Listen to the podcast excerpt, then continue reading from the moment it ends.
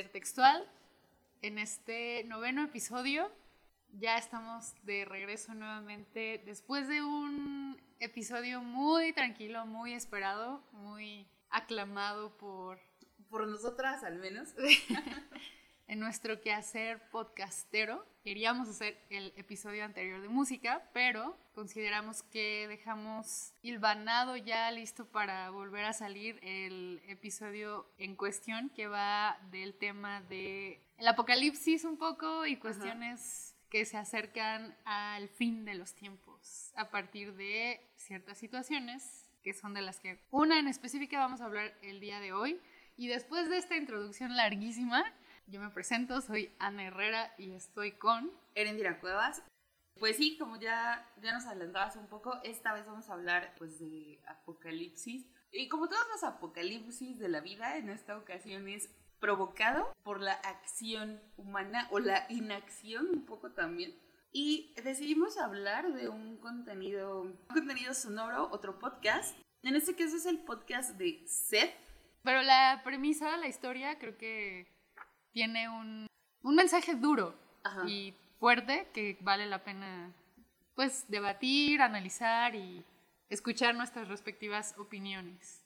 Para no eh, meternos, al menos no tan rápido, en el tema de los spoilers, de manera general, pues va justo de Ciudad de México en algún punto de un futuro no tan, no tan lejano.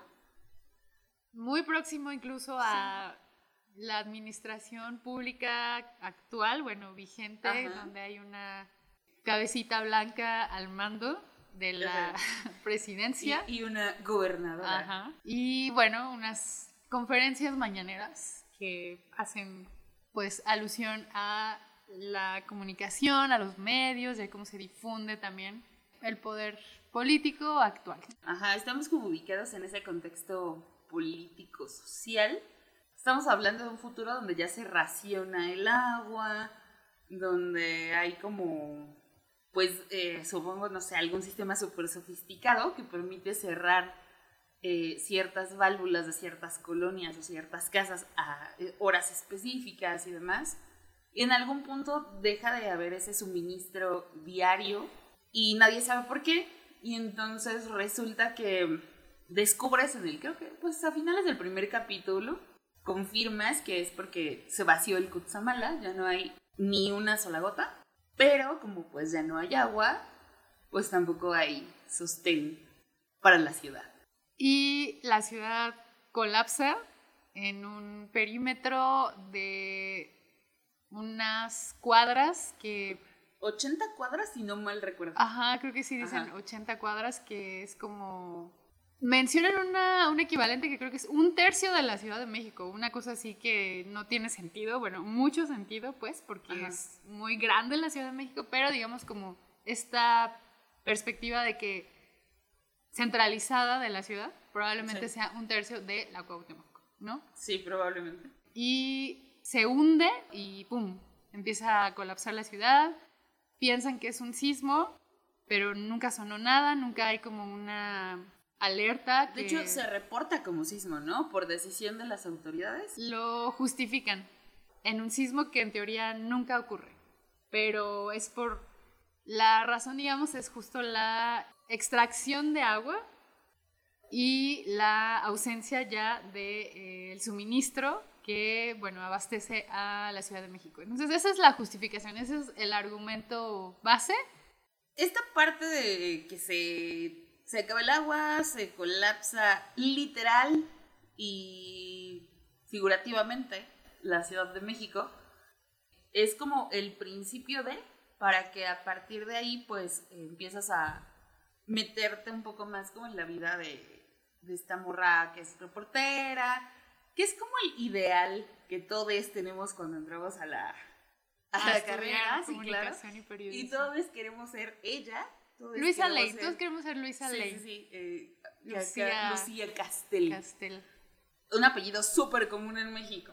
Entonces, pues esta morra es súper apasionada de la verdad y de decir las cosas sin importar las últimas consecuencias y se lleve a quien se lleve entre las patas, cosa que quienes ya hemos estado en medios grandes y no tan grandes, sabemos que no es tan fácil y que, pues, ajá, no pasa.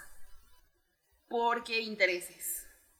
Siempre. Entonces, bueno, eh, conocemos a esta morra y que por un lado está como en esta persecución de explicar qué pasó, más allá de justificarlo con un sismo, porque todos saben que no hubo un sismo y aunque la gente, el gobierno les diga que sí hay agua, ella intuye que no es así.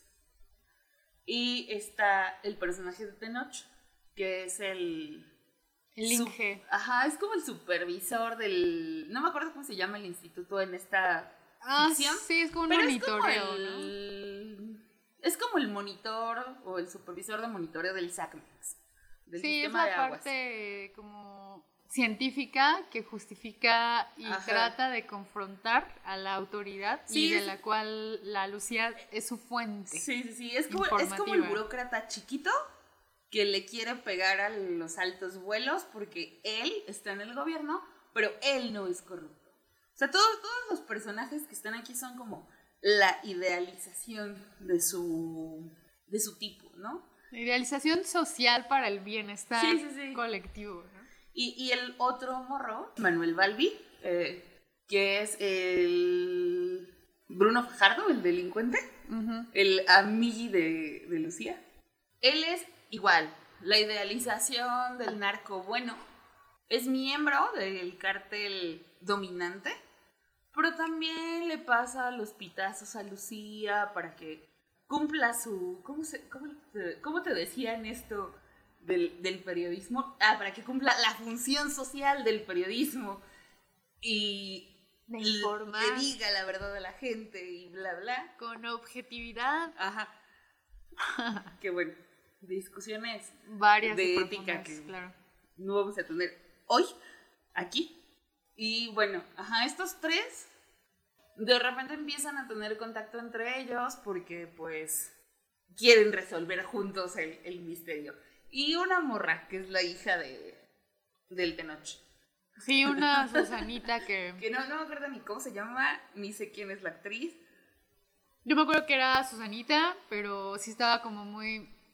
Creo que fue el personaje más forzado, ya hablando de la radionovela como tal, que de pronto, bueno, no tiene ese género hoy en día, es como el podcast, ¿no? Pero la dirección de este ejercicio narrativo sonoro sí pasó por una eh, apropiación ya como más dramática y hubo una dirección de actores, o sea, no fueron, no fueron locutores. Sí, claro. Fueron actores y hubo un director que estuvo de responsable de ello. Entonces, es que al final creo yo, y no sé, que el, el podcast drama, no sé si es el término correcto, es eh, muy, muy emparentado, si no es que es la radionovela. Además me parece bien bonito, sin ironía, que se retome como esta raíz o parte de, lo que fue como muy importante para darle el auge que tuvo a la radio cuando empezó en estos nuevos formatos. Sí, sí. Entonces me parece, me parece bonito. No creo que esté resurgiendo, yo creo que más bien estamos en una época donde este ejercicio de podcast como el que estamos intentando llevar a cabo es lo que se mueve. Yo creo que justo estamos tratando de reconocer y encontrar ahí como oxígeno dentro de la creación de contenidos y creo que este podcast tiene una buena idea argumentativa, pero yo creo que ahí les pegó un poco que la grabaron en pandemia. Que sí, porque es del año pasado, ¿no? Salió en 2021, pero obviamente eso ya es después de un proceso de postproducción, ¿no? Entonces, la creación, la grabación y todo fue muy difícil de articular para que pudieran estar más de dos personas. Por lo regular, casi todos grabaron así en solitario, güey, ¿no? O el Tenoch con Susanita, güey. Ajá, bueno, ahorita vamos a lo de la hija. Sí. Ahí es donde empieza a, creo que, jugar en contra. Ajá. Independientemente de si vas a grabar un audiovisual o un audio, el tener contacto directo y el no perder la humanidad de nuestro lado social, güey, creo que está chido y que no se debe de perder. Y aquí sí me parece que eso fue uno de los detalles que junto a algunas fallas en el guion, que no estoy tampoco como muy segura de cómo haberlo, o sea, si yo lo hubiera hecho, pues tampoco hubiera sabido a lo mejor bien cómo direccionar la historia, pero de pronto sí cayó. O sea, sí empezó a... Sí. Empieza muy bien, así como yo creo cuando, no sé, yo a veces cuando he intentado hacer música, ¿no? Que digo, sí, ahí va, güey, me lanzo y de repente, pum, pum, pum, pum, como que te come el escenario. Ahora a lo mejor es un nervio así, tú lo has vivido también Ajá. cuando entras a un escenario, güey, y entras así como con la pila y la actitud y de repente... Pero se te va acabando. Y, y el escenario es como si te devorara, ¿no? Y Sí. te embulle y te lleva y te deglute. Pero no, ahí es Sí, como no sé. Un ejercicio que creo que le basó a esta historia en el hilo conductor. Pero creo que sí rescataría, yo creo que los tres primeros episodios eh, me parecen Sí. los mejorcitos. Y sobre todo tratar de ficcionar una historia tan urgente, tan necesaria, tan relevante en la Ciudad de México, me parece un ejercicio muy noble que rescato mucho de ya al final cómo lo resolvieron y eso que ni siquiera lo resuelven bien. Ya creo que podemos pasar. Ajá. Bu- Bueno, antes- de que Ay, pasemos a dar la, la opinión con spoilers. Creo que quiere de pronto abarcar un montón de críticas, un montón de puntos que sí son importantes, pero creo que aquí sí aplicó lo del, lo del refrán y quiso abarcar tanto, tanto, tanto, tanto, que al final el tema central termina también como diluyéndose bien feo en los últimos tres o cuatro capítulos. O sea, cuando Sí. ya tienen que empezar a valerse por los méritos de eh, supervivencia, ¿no? O sobrevivencia, supervivencia, ¿no? Ya sería... Sí, ya cuando empiezan ya... Sí, con las ondas de que yo o te chingo o me chingas, ¿no? Ajá. O para esto, bueno, ahí ya la reducción del suministro de agua, se supone que en el derecho humano al agua Ajá. tenemos 100 litros por persona al día. Ok. En, en la idealización de la ONU y en las convenciones y en los tratados y en la bonita realidad que ocurre para el privilegio, esa es la ración de agua que tenemos que tener para nuestro saneami- saneamiento y para nuestro día a día, ¿no? Necesidades básicas. Y eh, empiezan a reducirlo a 25 litros.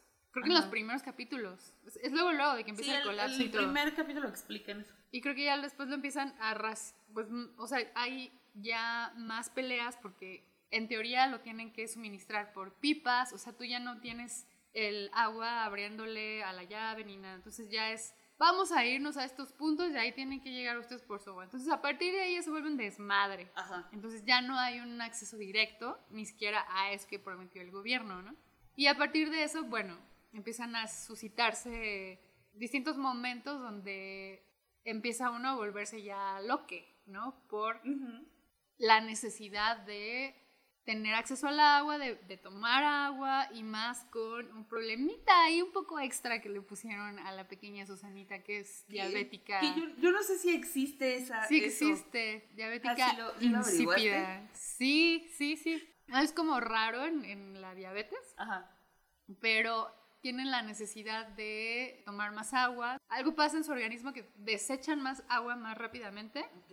Y tienen que estar tomando más agua si no colapsan. Entonces, entre que tienen que ir al baño más veces y estarse rehidratando, Ajá. pues el sistema empieza a colapsar, güey, ¿no? Y obviamente no tiene acceso ella a la cantidad de agua que necesita por su diabetes insípida. Que es donde empiezan como a entrar en contacto estos tres personajes, ¿no? Porque la solución es o le das un medicamento súper caro que no está disponible en el sistema de salud porque el IMSS nunca tiene medicinas. o le das un chingo de agua, pero no hay agua. Entonces, o sea, vuelve a la misma, ¿no? Y la solución es el delincuente bueno les va a ayudar a traficar la medicina para que la morra no tenga que, pues, tomar tantísima agua y no se muera. Pero no es tan bueno, ¿no? Porque, o sea, sigue cobrando así un chingo y se sigue poniendo como Ajá. muy al pedo para poder suministrar. Bueno, creo que el, el, el Bruno, ¿no? Pero el otro, el que es el líder Ah, del El clan. malo, malo. Ajá, ajá. O sea, porque él es... Yo pensé en un inicio que él era periodista, güey, porque es el contacto de la Lucía. No, pero es que desde el capítulo 1 le, le dicen así como de que ¿El tiene un conflicto conecte? de interés con su contacto, porque cómo Yo es que posible que periodista. se, se roce con esa gente y no sé qué, que la va a meter en problemas y tal. Bueno, nunca explican bien tampoco como qué hace, solamente es como un... Pues nomás es un delincuente bueno. Eh, yo lo pensaba así como un abusadillo desde morrillo o un borracho pero buen muchacho. Ajá, es que eso es lo segundo, güey. Y bueno, después de que empieza ya a ponerse fea la cosa, en cuestión de que ya no hay agua, empieza ya la catarsis máxima, pero sigue habiendo como este guiño hacia un problema muy, muy vigente. Antes de que prosigamos ya con... O sea, es que ni siquiera quisiera hablar del final porque creo que ni lo entendí, güey. Es que de pronto, o sea, yo también como no, no me daba cuenta de la secuencia de los capítulos porque lo escuchaba mientras hacía Y de pronto se acabó, ¿no? De pronto fue así de, ¿qué? Y ¿Por empezó qué? Empezó el tráiler. Parábola, ¿no? ¿Qué? No, a mí me tocó el tráiler de Ah, sí. otra vez de y fue de, ¿qué? Ajá. ¿Qué? O sea, ¿ya? Y Se luego queda muy... Obviamente quieren hacer como... qui- quieren hacer ahí un cliffhanger, pero no sale del todo bien porque ni siquiera es como que me haya quedado así súper intrigada y por favor saquen segunda temporada. Fue como de, "Mm, ¿por qué? Ajá, sí fue un poco decepcionante. Ajá. Y ya es cuando incluso ya tienen que estar huyendo junto a otros sobrevivientes y ya tienen que aplicarle pues la ñera o, o son ellos o son los otros, ¿no? Ya entran en este lado de la, pues sí, máxima, Ya entran como en la onda de los grupos colaborativos en el apocalipsis. pero de los que traicionan, güey, o sea, la máxima Pues, paranoia. ¿no? Sí, o sea, son escenarios más o menos comunes que vemos eh, muy seguido en escenarios de esa índole, sobre todo en el apocalipsis los zombie. zombies, Sí, eso pasa sí. todo el tiempo, ¿no? The Walking Dead ha sido temporada tras temporada de lo De- mismo. Y ahí ya se pierde justo esta crítica que creo que en los primeros episodios venían haciendo con mucha sensatez, con una buena organización y que yo empecé a preguntarme quién habrá escrito esto. Suena muy Sí. bien. Y Sí, resulta que fueron unos hermanos. Los Ah, hermanos los hermanos Carlos, porque los dos se llaman igual Quiroz. Quiros, pero sí Quiroz. se llaman Carlos Andrés y Ah, Carlos Edgar. los Entonces, Carlos como de, Quiroses. ok, ajá. que tienen una como casa de ideas o una, un colectivo que se dedica a trabajar guiones. De ellos es como la idea original, con un Francisco Parra, que tienen una como una editorial o una un espacio chido, que es como la casa de ideas. Como un WeWork de guionistas. Yo creo, sí, me, me llamó la atención así cuando dije, oh, ¿qué será esto? Y le llaman San Francisco 110. Entonces suena como chido. Y ellos se asociaron con eh, una periodista y una como Carmen Aristegui del Underground. Ajá. ¿Sí la topas a la Rosana? No. Rosana Fuentes Brain. Me suena, pero no sé, chance la he leído por ahí una o dos veces. Es como la Kapuchinsky de el Underground, pero que también mueve mucho, güey. O sea, sí la estuve ahí medio investigando y tiene buenas, buenas colaboraciones. Y bueno, se mueve como en este ámbito del, del periodismo y entre buscar contar cosas importantes que no sean necesariamente las urgentes de la comunicación loca que vivimos hoy en día y que luego no da espacio a que encontremos la profundidad de los temas. Y ella tiene una como empresa de que se llama Shock Audio. Ok. Shock es un término en maya que nunca supe qué era, güey, porque las fuentes que busqué, una decía que era leer, nada más, Ok. como leer audio, Ajá. y otra que decía, el lugar donde se sientan a contar historias, las personas alrededor del fuego, y todo eso es shock, güey. Pudieron haber sido siglas, nada Ah, más, sí, porque quizá. como propiamente alguna etimología o algo, bueno, no es etimología, pero es como Ajá. el símil, ajá. Creo que es muy corto para que diga todo eso. De todas formas se me hizo bonito, güey, ¿no? Dije, ah, bueno, está mamalón. Ajá. Creámosle a medias. Y con em, Sonoro, que es así la... Sí, es como súper productora de podcast. La que está haciendo más, tratando de como que va y encuentra proyectos y corre a cargo de estas tres guías de producción sonora. Sí, o sea, siento que sí, lo que decías, ¿no? Hay al principio un enfoque interesante en la crítica, de pronto sí empiezas como a topar que están queriendo criticar esto y esto otro y otra cosita de más acá y así. Y siento que por un lado eso los lleva a irse cayendo un poquito. Y también lo que a mí fue que se me hizo que se me cayera todavía más fue que no investigué el nombre de la actriz porque no, no es cuestión de tirar hate. Quizá ni siquiera es su culpa, quizás es una cosa de dirección, quizás es una cosa de De pandemia. No sabemos. Pero la, la actriz, que es la hija de Susanita, que además, o sea, desde el nombre fue como de, ah, porque hay muchos nombres. Pero bueno, justo en esta parte donde se empieza a super dramatizar toda la situación y se está casi muriendo y el papá empieza a tomar muchos más riesgos y tal. Hay unas actuaciones que de verdad, insisto, no se trata de hate, pero neta, yo me reí. O sea, porque es para que ubiquen la peor actuación que recuerdas de La Rosa de Guadalupe, caricaturizada. O no sé si quizá ella también de pronto le, le causaba como gracia al guion. Porque además las cosas que dice son como muy ridículas. Creo que además... Sí, yo, yo, me acuerdo que había una línea así como súper ridícula que dije, eso es antinatural, eso no lo diría alguien en esa situación. A mí me pasó incluso con Tenoch Huerta que cuando le está dando dinero a pues creo que al men para que le, le, consiga o la medicina o los bidones de agua, no me acuerdo qué. Le dice primero, toma, lléveselo. O sea, primero le habla de tú sí, y luego le habla de usted o algo. Sí, o sea, yo, yo, hasta pensé que yo había oído mal. Ajá, ajá, güey. O sea, como que cae un poco en ciertas inconsistencias como de la habla de concordancia. Normal. Pero de pronto, cuando yo me escucho así aquí en el podcast, yo también digo esas mamadas. Entonces digo, chale, bueno, al menos no estoy sola en el mundo. Pero nosotros no tenemos dirección. O sea, nosotras nos, nos dirigimos a nosotras mismas. ¿no? Lo que es peor, güey. Si uno es, es uno es más, mismo. Es más difícil, porque es más difícil que tú te caches diciendo esas cosas. Yo o sea, creo que les. Yo, sí, yo los he topado, pero ya en la edición. Sí, y tratamos de quitarlo.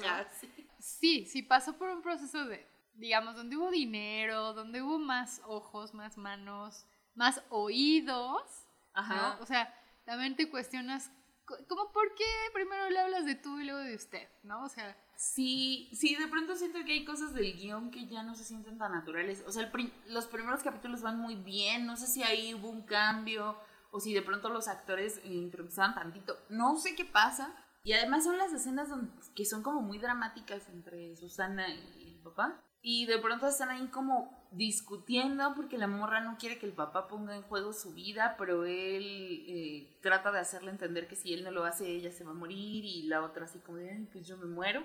Y ahí empieza a quedarse muy, como que ahí se estanca la historia, ¿no? O sea, Ajá, como que empiezan como a querer jugar mucho más con este drama personal, que no está mal, pero eh, sí siento que hay como cositas del guion y de repente hay como estas cosas de concordancia eh, que se expresan de una manera bien poco natural, que hacen como, de verdad son casi expresiones así de, oh Dios, no, no lo hagas, no cometas esa tontería. Sí, yo creo que ahí empieza, no sé. nos empezaron a perder desde ahí y yo creo que es una recomendación que sí queremos hacer, no necesariamente por el valor argumentativo, narrativo, uh -huh sino por el valor de la premisa, de uh -huh. la línea que, que, con la que empezaron y que de pronto se, se, Del se extravía. central de este, de este drama. Chances se pueden quedar en el 4 y prescindir sí, de lo demás. Yo creo que también, después de haber escuchado, por ejemplo, Caso 63, que ahí no nos pasa esto, ¿no? Ahí al contrario, tú, tú sigues alimentando la... Ahí te das cuenta cuando acaba. Sí, y, y, sigues como con las interrogantes y te siguen haciendo querer escuchar el que sigue y, y la narrativa es muchísimo sí. más congruente, ¿no? Creo que aquí es un buen intento, Me parece rescatable la, la historia de la crisis hídrica. Creo que ahí me quedaría, ahí la elogio. Pero sí, creo que no estamos todavía como en un momento histórico que en México se puedan hacer las mejores producciones. Quizá. Eh, como en Chile, ¿no? es chileno el caso 63. Quizá me habría gustado más que hubieran abordado más a fondo. O sea, si iban a criticar una cosa, que se enfocaran en eso. Pero siento que hubiera funcionado mejor si se enfocaban primero una cosa y a lo mejor en la segunda temporada ya le podrían dar más juego a, este, mm, a esta cosa del poder y así. Pero bueno, para mí, estas cosas medio absurdas en la dramatización y en los guiones sí me hicieron que me desconectara muy rápido. Sí, faltaron creo que eh, elementos que te permitieran regresar al hilo original, como decías, ¿no? Creo que Caso 63 lo hace muy bien, o sea, sabes que es un una fumadísima, güey, de viajes en el tiempo, ¿no? Y constantemente regresan al viaje en el tiempo. Y aquí no, aquí realmente nunca, bueno, quizá si iban a partir de un, un, escenario apocalíptico por la crisis hídrica que iba a terminar en algo, la crisis hídrica pasó totalmente a un plano... Se pierde, güey, de pronto ya no sabemos, o sea, volvió a colapsar otra parte de la ciudad, eh, sabemos que sigue habiendo como pugnas por el agua, pero en un contexto tan cabrón como el que estamos viviendo en la realidad, güey, donde ya no nada más es la Ciudad de México por sus características de sobrepoblación, de hiperextracción de los mantos con los que naturalmente cuenta la ciudad, de traer agua de otras cuencas para suministrar a toda esta raza. Eh, no nada más es la pugna, güey, sino es, sigue habiendo hundimientos, güey. Yo me lo pregunto, de hecho, tuve una anécdota que nos tocó que me caí, güey.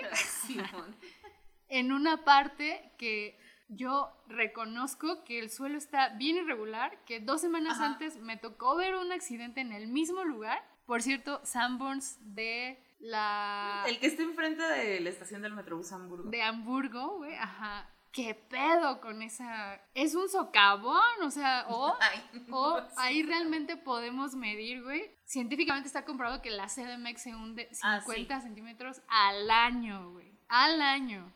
O sea, ese escenario... un montón medio metro al año es un Medio metro. Y, o sea, vamos constantemente al centro, disfrutamos mucho la ciudad, tiene un encanto muy chido la ciudad, pero el hecho de que a mí me haya pasado un accidente ahí, que dos semanas antes vi cómo se caía un compa en su bici porque banqueteó, pero está súper irregular. Y ya pasé con más detenimiento y sí se ve como si hubiera una falla como si hubiera una falla ahí tectónica. Bueno, no, pero sí se ve un... Sí, sí se ve ahí como... Un escalón, güey, ajá. Entonces, ¿qué nos cuentan de eso, güey? O sea, no necesariamente tienes que ir al lado culero apocalíptico de una situación grave, ¿no? Pero, a ver, ¿qué hacemos, güey? O sea, vamos a descentralizar la Ciudad de México, ¿no? O sea, vamos a generar qué? Que en teoría lo hacen un poquillo ahí, que están huyendo, pero realmente ya es como, no, ya, es que ya es quien pueda, Es que es porque ya no hay otra. O volvemos a, bueno, apenas leí, bueno, que... Por ejemplo, si pudiéramos poner chido el lago de Texcoco nuevamente, em, es el único lugar que tiene condiciones naturales y todavía con la desaparición del aeropuerto, que puede ser un lugar donde puede haber una captación de agua, donde puede reducir los costos también de estar trayendo el agua del Cutzamala. Yo creo que eso de que se hunden 80 cuadras de la Ciudad de México puede pasar, güey. Sí, yo, yo no lo veo como lo de Caso 63 es como, ay, ajá, un día. O sea, no, lo siento bien posible. Es que, es que por eso me molesta. Porque es muy, muy tangible, güey, ¿sabes? Porque es demasiado real y siento que lo desaprovecharon. Siento que podían haber jugado mucho con nuestro pánico y no lo hicieron bien. A lo mejor no, a lo mejor pudieron haber dado mensajes no ñoñamente esperanzadores, ah, no, no, no. Pero sí haber a, lo mejor, pero a lo mejor ahí ya caen también en algo que, como quienes están detrás tienen un hilo periodístico, ¿no? o sea... Sí, sí, claro, entiendo que también al final probablemente su intención fue como de, ah, es que tampoco podemos desatar el caos, Pero creo que en favor de la ficción hubiera estado muy interesante que sí hubieran explotado eso, que además siento que sí puede pasar, es que... Esa ecoansiedad teníamos que... O chance ya estamos nosotras muy proyectadas ahí. Yo creo que es muy real, güey. Yo creo que sí puede pasar algo, algo así. Ahora que fue el sismo del 17, el que fue en Morelos, Puebla, la parte de Xochimilco era la que tenía los, eh, como los límites del lago y Villacuapa y estas zonas donde los sedimentos estaban como más blanditos, ¿no? Entonces eso aparentemente influyó en que la onda del sismo fuera tan culera ahí, más la... Es que no se ha comprobado como tal, pero todo apunta y, muchos científicos justo eh, tratan de reflexionar mucho en este tema, que al estar sacando tanta agua debajo de la Ciudad de México, porque el sistema Cutzamala es un tercio, güey. Ah, sí. Que suministra aquí a ese sí es un tercio. Ese sí es un tercio. a las 16 alcaldías de la Ciudad de México. Pero mucha parte también viene del agua que, por ser una cuenca hídrica muy chida, donde llueve bastante, se filtra el agua, pero el concreto a veces ya no permite que, que se capte, ¿no? Justo. Sino que se va y tenemos que ir a inundar Hidalgo para que aquí no nos inundemos, pero tampoco tenemos una recolección chida de agua. Entonces, ese dilema es el que también pudieron haber trabajado, ¿no? Es que, ajá, había un montón de dilemas. Es lo que también llega como a ser como muy desesperanzador. Darte cuenta que se supone que esa madre se fundó hace casi 40 años porque ya había una sobreexplotación de agua. Entonces, por eso hicieron esta cosa, que para no seguir agudizando la crisis. Y al final, pues estamos en la misma.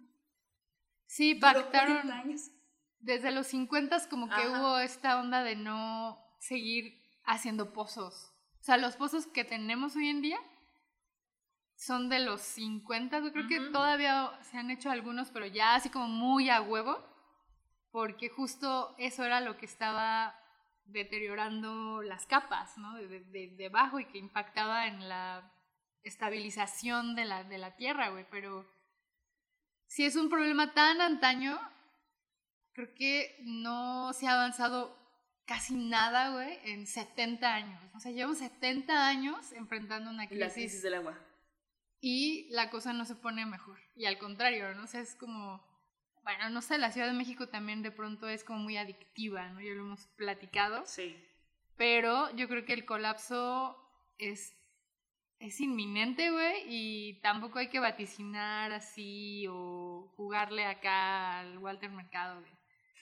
Que vamos a colapsar, pero sí hay que tenerlo en consideración. Pero sí, sí, hay un problema real. Sí, Porque, eh, pues bueno, en, la, en el ejercicio de mi, mi investigación exhaustiva, que consistió en la página del gobierno de, la, de México, este... Ah, no, es cierto, y una nota de Excelsior.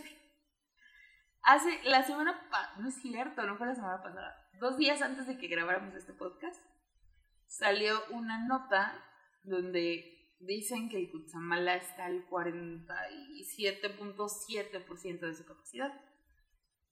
Y eh, se supone que esto es la, la el segundo nivel más bajo en lo que se lleva de registros de los niveles del Cutzamala, que son 26 años, o sea, es el nivel número 25 en los más bajos. Eh, sí hay como una disminución respecto a lo que había en agosto del 2021, que en agosto del 2021 era el 49.13%. Llovió más en agosto del año pasado. Bueno, ya había llovido más que... Que ahorita. Sí. Sí, también eso es eh, otro factor que también... Eh, junto a, con pegado a otros problemillas más locales, más territoriales, más de pugna por, un, por el recurso hídrico que quizá no lo dimensionamos y no hay como tanta información al respecto, pero el Cutzamala viene desde Michoacán y pasa por el Estado de México, Toluca y ya llega acá. Michoacán es sede de grandes dilemas del narcotráfico, bueno, de grandes pugnas territoriales, de mucha pugna también en territorio por los recursos, porque bueno, Sí, también justamente. necesitan agua, o sea, para cultivar lo que cultivan necesitan un chingo de agua, ¿no? Y el Estado de México ya es parte también de su territorio, están muy cerca, güey. Sí. Y que también las personas locales también ya se están poniendo al tiro, ya están diciendo, es que ¿por qué nosotros les tenemos que dejar el Ajá. agua a la banda de allá? Nosotros también merecemos nuestra agua. Y que, que también la neta toda la razón, porque al final eh, Años de saqueo, güey. el Cutzamala sirve para distribuir al centro del país, o sea, el y el centro del país es Ciudad de México, Estado de México, Puebla y Morelos. Estos estados, si lo vemos en términos como muy... Se están robando el agua. todos Exacto, es lo que iba a decir. Sí. Eso, si lo vemos en ese, en, ese, en ese planteamiento, le estamos robando el agua a Michoacán. Y tienen toda la razón de decir por qué nosotros vamos a vivir de su agua. Cerca de la casa de mi familia allá, cerca del Estado de México, está la presa del, de Valle de Bravo, que es como la penúltima, creo, antes de llegar acá. Y allá ha estado lloviendo. O sea, allá creo que no ha dejado de llover. Y sin embargo, la presa no está creciendo. Aquí nos llega la información de que, bueno, solo no hay agua, ¿no? Entonces Ajá. les acaban de avisar también hace, creo que dos semanas, justo una semana, la reducción de la potencia. Si antes recibíamos 16 punto no sé qué por segundo, ahora estamos en 12, güey. Entonces ahora tenemos menos presión, Ujú. puede que estén bombeando en horarios más acotados el agua. Y esto sí también responde a una crisis mundial, o sea, estamos viviendo una situación no nada más aquí en México, es, la- es una crisis que está Sí. en Europa, hay Es que- olas de calor, sequías. Además, o sea, sí tiene un poco, un poco bastante que ver con el calentamiento global. Pero también ya lo mencionábamos en uno de los episodios anteriores. La pandemia golpeó un montón de cosas.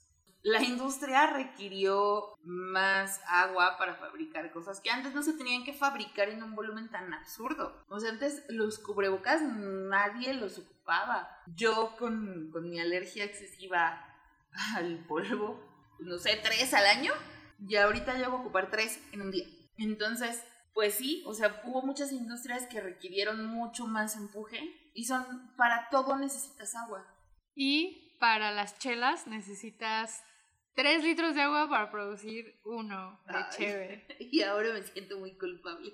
Yo también, pero es un hábito que si queremos ser radicales, por ejemplo, se ha hablado ahora, el cabecita blanca dijo que ya iba a quitar la, la- las cerveceras del norte, porque en el norte se están mamando todo el agua, Ajá. por eso Monterrey no tienen tanto suministro, pero los iban a localizar En al sur. sur. Entonces, Pero es que ¿Es ajá, la misma es que siento que es la misma, porque sí, les vas a solucionar el problema de abasto en el norte, pero ahora lo vas a pasar al sur. raciona las cheves, güey, Entonces- entonces, ¿no?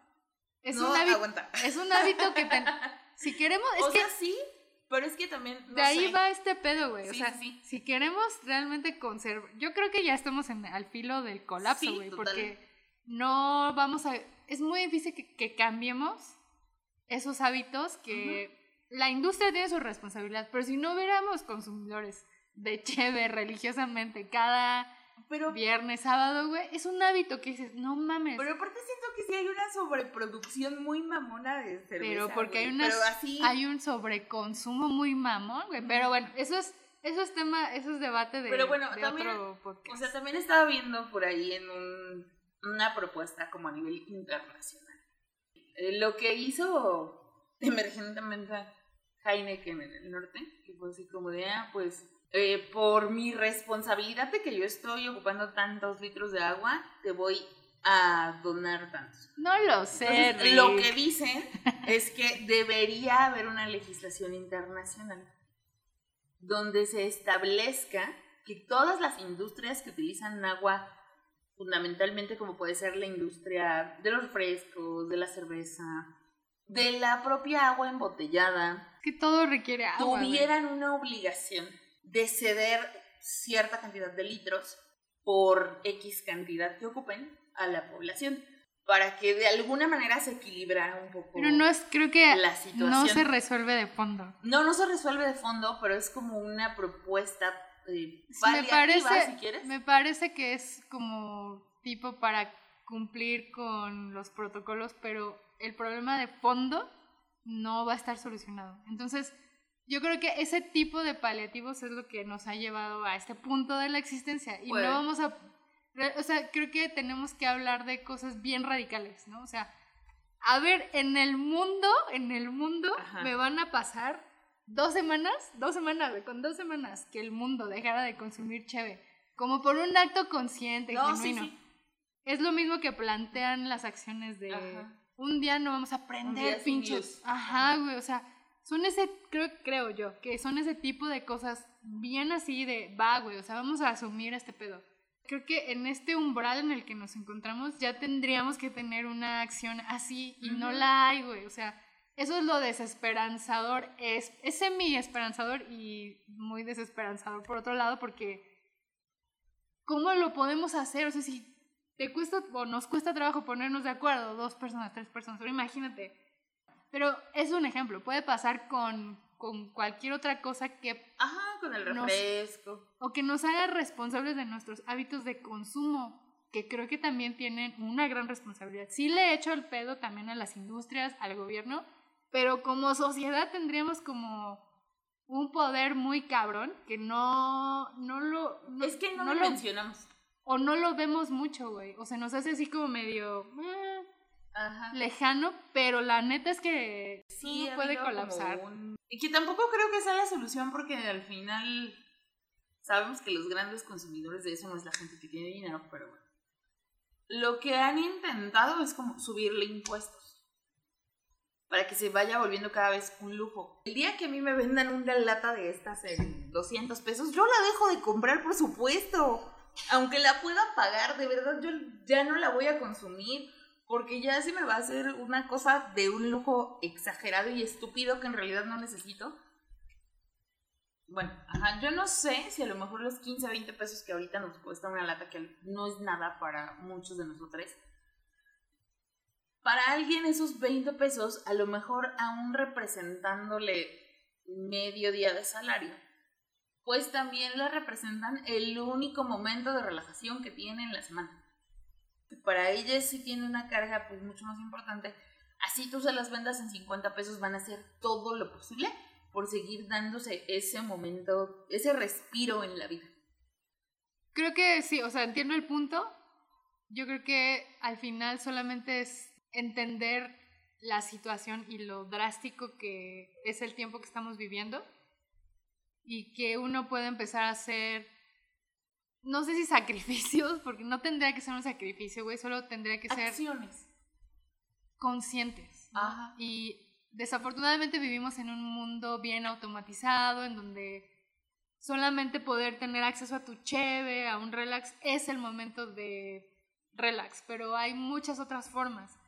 Pero Sí. traemos una carga de años, de, pues sí, el capitalismo de consumo y de un modo de vida que nos hace pensar y nos encabronaría mucho, yo creo que como sociedad, que de pronto nos pongan una veda de cheve, ¿no?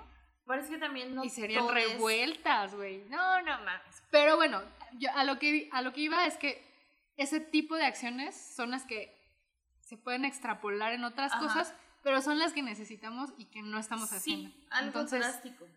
Lo cabrón es que va a ser porque nosotros mismos, la humanidad como humanidad, güey, así, así se encaminó. Y no hubo forma de pararlo porque ya pinche tren locos Sí. de pronto pienso que sí podemos aspirar a algo muy radical, sea eso o otra cosa, Cualquier cosa, ajá. pero al ver que puede ser un desvergue, ya mejor me siento a echarme una cheve y ya ver pues que se acabe el Con mundo, un chingo de culpa porque observando y esperando que la naturaleza siga y la Pues, vida pues, siga. mira, a mí, sí- a mí sí me ha tocado estarme bebiendo algo industrializado, una cerveza, un jugo, lo que sea, y de repente ver estas cosas de, uy, necesitaron 6 litros, y yo así de, "Mm". y, y pues ya le doy el trago con mucha culpa. Te iba a decir que hoy no bebiéramos nada. Yo traje mi agua, pero pues no, nomás no se logró. Pero pues bueno, son, creo que sí, o sea, hay, quizás suenan como cosas bien radicales, pero sí, justo. Eh, es como ya eh, las medidas desesperadas, pero que deberían tomarse en conjunto, o sea, desde gobiernos, gente, industrias, etcétera, para que pueda funcionar, porque si no, pues está también muy cabrón que salga. Pero podemos irnos a, a lo de los bancos de semillas allá en Svalbard Sí. a ver si sobrevivimos y a ver si podemos alimentarnos. Ajá. Y bueno, esto es parte también del episodio de zombies El episodio 7. Y bueno, ahí dejamos este debate. Creo que podemos pasar a la, a la parte tranqui de la música. Las recomendaciones que este día yo quiero poner aquí en los oídos de las dos personas que nos escuchan. O de la única persona que nos escuchó dos veces. Eso sería más triste todavía. güey. Pero es algo que puede estar sucediendo. Y yo creo que es alguien que tú conoces porque... De hecho, sí, y me, me dijo que sí nos estaba escuchando y que le había gustado y pues nada. Ah, qué chide, güey. Quien seas, gracias. Eh, bueno, para ti, ahí te van estas recomendaciones musicales. Una gran rola de la gran Ana Tijoux, que es esta rapera franco-chilena, que, que buena clase de rimas y podría ser una maestría de su disco Vengo del 2014.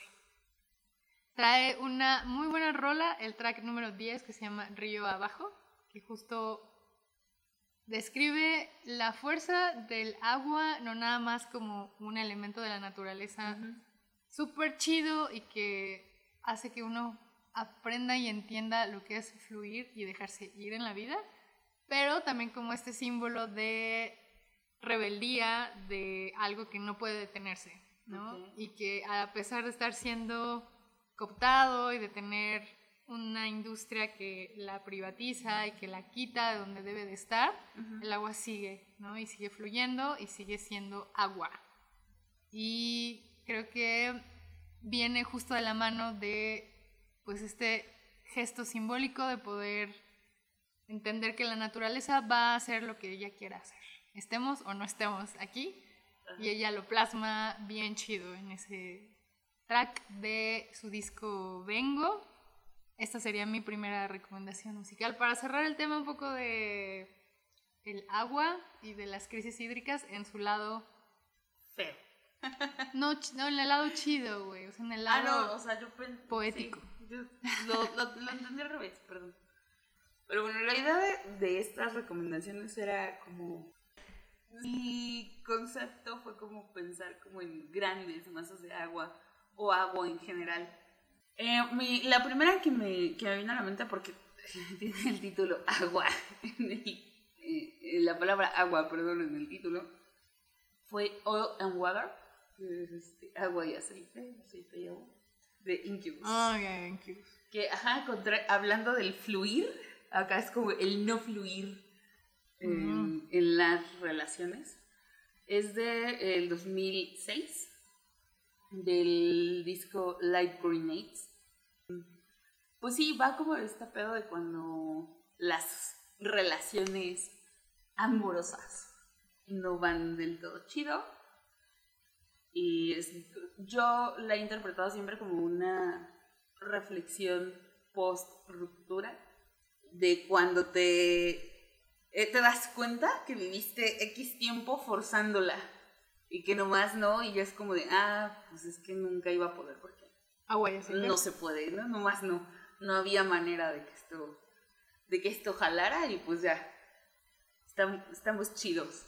Yo, yo siempre la, la he la he leído así, no sé, no sé si mi interpretación está bien. Está buena, yo creo que sí la encuentran por ahí. En YouTube hay hartas versiones. Yo creo Sí. que va mi recomendación siguiente muy ad hoc. Y se trata de Ocean Eyes, que de, es de Billie Eilish. Mm. Eh, justo, justo, justo, me recordé que, o sea, el agua potable, el agua dulce, representa como el 3%, ahora sí que el 3%, como esa serie brasileña. Referencia. Ajá. Guiño, guiño al episodio que tuvimos que partir en dos. Sí, o sea, el planeta Tierra tiene casi un chingo de agua que es salada, que está en los océanos. Ese es el 97% del agua que tenemos en nuestro planeta está ahí. Y el agua dulce, el agua que se potabiliza también de la lluvia, es el 3% nada más, ¿no? Entonces, ahora que pude volver a ver el mar y que me viajé ahí un Ujú. poquillo y que esta rola está en el número uno de mis reproducciones, se ha vuelto como un mantra, güey. Se me hace muy hipnótica, muy bonita, muy adictiva. Y bueno, tiene esta producción de Phineas y Ferb, siendo Ferb Billie Eilish, que canta muy... Jamás me voy a poder sacar Amorosamente. esa imagen de la cabeza. Es que son un buen combo, güey. Sí, son, son muy buenos. Phineas y Billie Eilish sí empiezan de repente a consumir un poco de mi oído y, y me clavo mucho y la repito y la repito y la repito. Y bueno, con Ocean Eyes me está pasando eso en los últimos dos meses, yo creo. Se supone que la rola habla como de que alguien como que se reencuentra con su ex y que empiezan como a recordar un chingo de cosas, como el lado bonito de Ajá. recordar una relación. No creo que todo, cuando rompes una relación, no pues... todas las relaciones tienen lados bonitos, pero sí. No, seguramente sí, güey, porque por algo uno estaba ahí, pero cuando solo empiezas a recordar esa línea argumental Ajá. y te empiezas a ir por ahí y ya te vas, ¿no? Entonces, bueno, creo que tan solo el, la metáfora de ojos de océano es como muy pinche cursi, romántica, ñoña. Sí, muy, muy. Pero creo que la canción con la producción que tiene, con... eh, es que es como muy hipnótica. No, no podría de- de- hacer un gran ensayo pues de esta rola, solamente que se escuche, se disfrute, se goce. Y si se quiere volver a poner dos, ¿En tres, cuatro en los loops de dos horas, no mames, te arrulla como si estuvieras en pinche mar, güey. Yo en Pero dos horas bonito. poniendo esa canción para dormir. Y luego la vas a poner al despertar y luego así a mediodía, "Mm, voy a escuchar Ocean Eyes. Y bueno, eh, sí, se supone que en algún punto quisieron hacer como una rola, esta fue la rola que proyectó a Billie Eilish, fue la que la lanzó así como al estrellato y la pusieron en su disco Don't Smile at Me en el 2017 y es el track Ok. número 7. Entonces es un disquito como con el que apenas empezaban ahí a hacer sus pininos, pero Ujú. todavía no llegaban al Bad Guy. Y ese disco me parece muy bueno. De hecho, creo que las rolas que yo más disfruto del combo, Phineas Ferb Eilish, están en ese disco. Sí, y bueno, es como una rola que como que tu mente la baila bien chido.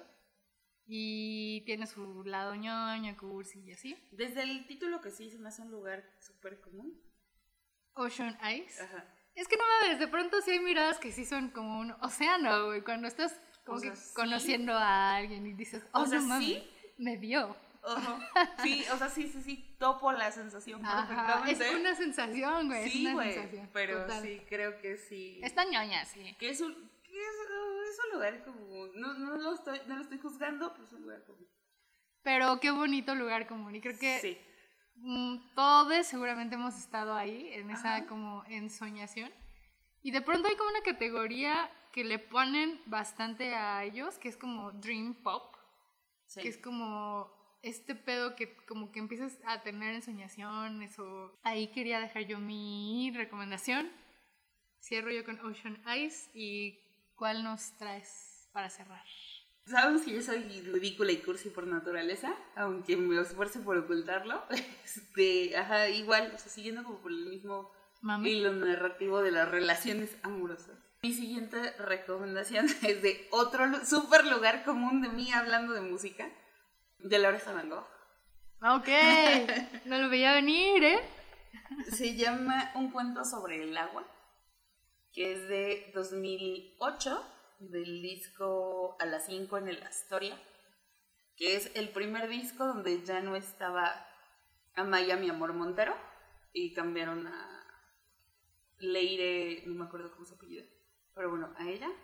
Y según yo no me gustaba la oreja de Van Gogh con ella y después así como, ay, no más tres canciones, ay, no, no más seis, y me gustan muchas con ella, pero no reemplaza a Maya. Y bueno, la canción pues igual, Cosas del Amor, diferente al, a mi recomendación anterior.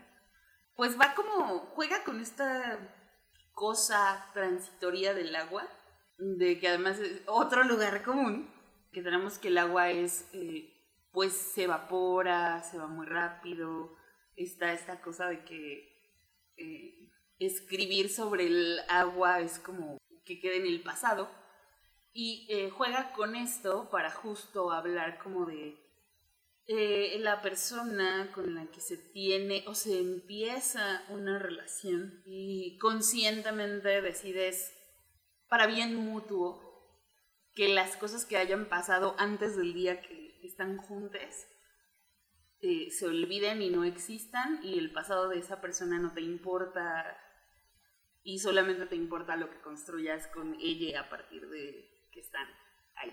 Muy cursi, muy ridícula como siempre yo, pero es, es una buena canción y la música está bonita. Y eh, otra cosa que me gusta un montón es que el, el, responsable de la gran mayoría de las canciones, Xavi, mete un chingo de referencias literarias. He topado canciones que según yo en una primera escucha es como, ah, sí, está bonita. Y de repente me pongo a leer y es como de, esto creo que lo escuché en la oreja de Van Gogh. Y tengo que volver a escuchar así como todos los pinches discos hasta que topo ahí la... ¿El fragmento? Ajá, y es como, ah, no mames, qué loco. Y entonces... Hace un collage literario. Está, está bonito, por, por, eso creo que es como de las músicas que me gustan. Este, Yo creo que en esos detalles radican de pronto los gustos que estamos compartiendo acá. Uh -huh. En mi caso, por ejemplo, la de Anna Tijoux, sí fue, hay fragmentos donde dicen como no hay mineras que puedan sustraerme o que puedan quitarme la fértil abundancia que vengo a compartir yo aquí en este viaje, ¿no? O sea, hacen como guiños hacia la crisis hídrica, en, bueno, en su caso, güey, ¿no?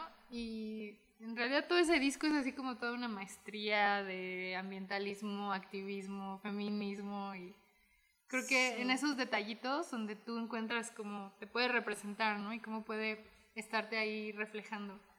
Sí, yo creo que por ahí podría validar por lo menos mi recomendación para acá y las recomendaciones no, que haces. Yo no tengo justificación, soy bien cursi. Y tienes un lado literario, güey, tienes tu lado literario y yo creo que encuentras ahí siempre un reflejo de tu vida, ¿no? O sea, no, a lo mejor no, no somos así como tan automatizados, ¿no? Y yo creo que algo te hace sentido, lo conectas y lo puedes como decir, ah, no, me, me significó esto, güey, ¿no? Sí, lo, lo que pasa mayormente con el arte. Y con la música en este o sea, caso, para por, por más finalizar el podcast. mamadore que quiera hacer, y digas, ay, no, es que es por el estilo y uh, la lírica y bla, bla, bla. No es cierto. El primer contacto es meramente sentimental. Ya después uno le recarga cosas pero... Creo que están anunciando el fin yo, de nuestro sí. podcast. Sí, yo, yo, creo que acuerdo. ya para cuando subamos eh, este podcast ya va a haber eh, lista de reproducción con todas las canciones que, que hemos mencionado del episodio 1. Descontando el 8 que tiene su propia lista de reproducción. Sí, güey. Y que seguramente le podemos agregar más. Yo ya le estuve agregando, por lo menos en Spotify. Bueno, pues ahí dejamos el podcast de esta semana. Muchas gracias, Ere. Gracias a ti que nos estás escuchando. Tienes mis gracias respetos. A, a, ti, persona, una persona. Unitaria que estás ahí. ¿Qué estamos haciendo este trabajo para ti? Puedes depositarnos a la cuenta de... No, bueno, gracias. Eh, me despido. Yo soy Ana Herrera. Recuerden que nos pueden seguir en todas las redes sociales y bla, bla, bla, bla, bla. Nos encuentran en todas, eh, Facebook, YouTube, TikTok y Twitter, con Instagram, perdón, como Intertext Podcast. Y si me quieren seguir en mi cuenta personal de Twitter y, e Instagram es ere-cuevas. Y pues nada, yo soy Erendira Cuevas. Un gusto escucharnos. Saliendo a la vida real. Nuevamente. Gracias y hasta la próxima.